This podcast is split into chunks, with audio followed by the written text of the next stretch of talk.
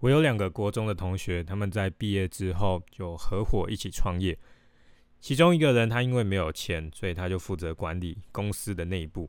另外一个人他有钱，然后他也有能力，他负责的就是管钱跟技术的部分。在公司赚到了钱之后，他们分配的比例是怎么样？我不知道。可是我已经听到那个出钱的朋友，他后悔合伙了，因为他们每次开会的时候都在吵架。吵架的原因很简单，那就是他们对钱该怎么用，两个人的想法不一样。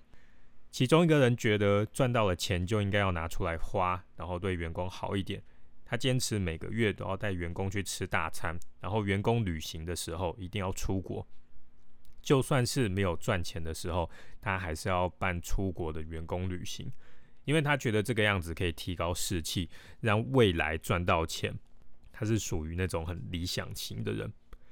另外一个人的想法，他觉得赚到的钱应该要存起来，以防万一公司之后遇到了困难的话，他还可以拿来用，不要全部都花掉来玩乐。他是属于比较实际型的人。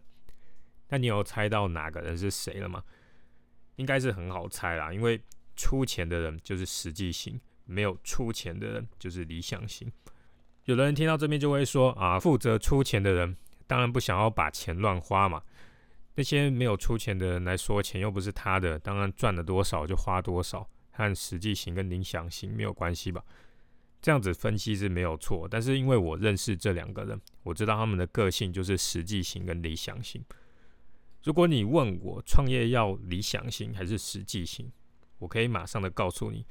关于理想型的创业家有这几种人。第一种是老爸非常有钱的，因为老爸有钱，他想要做什么都不是问题，钱就算花掉了，他也不痛不痒嘛，因为不是他赚的嘛，辛苦也不是他在苦，所以他可以整天抱着很崇高的理想跟梦想。再来第二种人。那种理想型创业家的人，通常很多都是创业失败的，或者是他做的半死，没有赚钱的。要是没有一个很有钱的爸爸的话，光是用理想的方式来做事，那当然就是死路一条嘛。像是有的人，他幻想着要去改变世界，让所有的人都用自己的产品，所以他就用了很高的成本来做产品，但是用非常低的定价来卖。你觉得会发生什么事？我看到的下场都是净利赚的不够多，最后公司倒掉，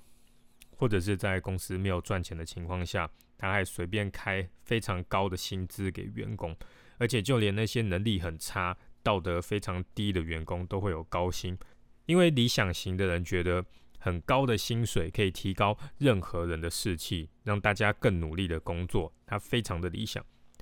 实际的情况是，高的薪水只对好咖有用。对烂咖来说，你给他再多的薪水都没有用，就像把钱丢到水沟里面一样。我就有个朋友，他是这种理想型的代表，他很喜欢把高薪开给很烂的咖，最后公司就没钱，他就只好到处借，接到地下钱庄之后，他还不出来，然后最后跑路消失。再来第三种，就是他表面上你以为他是理想型，实际上他是实际型的。那些成功的企业家，他表面上喊着要改变世界，你就觉得哦，他好有理想。可是其实这些人他都是经过精密计算的，他绝对不是非常没有大脑的抱着理想然后向前冲而已。一间成功的公司，他没钱的时候可能会办员工旅游，但是他绝对不会花很多的钱去玩。一间成功的公司，如果他想要用超低的价格来改变全世界，他绝对不是只懂得动动手，然后调整那个价格，让价格变低而已。他会用各种的策略来降低成本，像是 IKEA 有自己的森林去降低成本，或者好事多他会用会员制，然后来赚钱，所以他们才可以这么的便宜。那对于理想型跟实际型，我是完全不会站在理想型这一边的，因为创业你要面对的，通通都是最实际的问题。还有一种情况，那就是两个合伙人，他们都很懂沟通的话，理想型跟实际型的组合，它可以发挥很强的威力。但是很可惜的是，开头我那个理想型的朋友，他非常的固执，属于完全无法沟通的类型。可能你有上过一些课，或者看过一些书，一直跟你说公司要有愿景，要有理想，那是没有错的。但是他们有一件最重要的事情没有跟你讲，那就是愿景跟理想要建立在能赚到钱这一件事情上面。有一本书叫做《基业长青》，里面分析了一些活了超过一百年又赚很多钱的公司。研究的结果发现，他们可以活下来，在于他们初期很实际，会抛开尊严跟无聊的花俏，能赚的就尽量赚，而不是你现在表面看到的光鲜亮丽。所以定下理想的愿景那是可以的，可是不要搞错了重点。你要知道，在理想的背后是要先在泥巴里面打滚才活得下去的。但是其实有很多理想型的老板，并不是因为他真的很有理想，想要改变全世界。很多的时候，他只是想要得到大家的称赞。毕竟人就是喜欢被认同、被赞美的生物嘛。回到开头的例子，我讲的那个朋友，他每个月带员工吃大餐，然后又出国旅行，在网络上面这些网民的反应就是会歌功颂德嘛，称赞说：“哦，这个老板超级好。”这样听起来感觉是不是不错？感觉很好。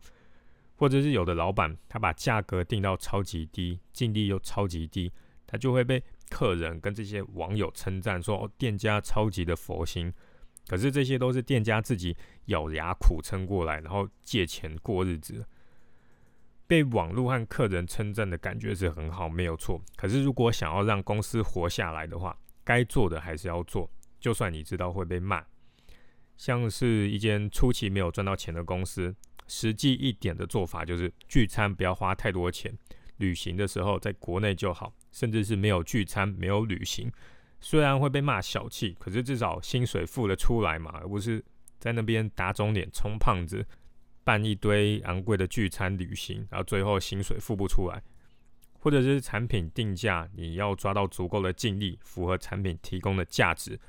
虽然会被一些只想要买超低价的客人在骂。可是你的公司才有足够的钱来做更长期的发展。创业的目的不是为了要被人称赞，那个不能当饭吃。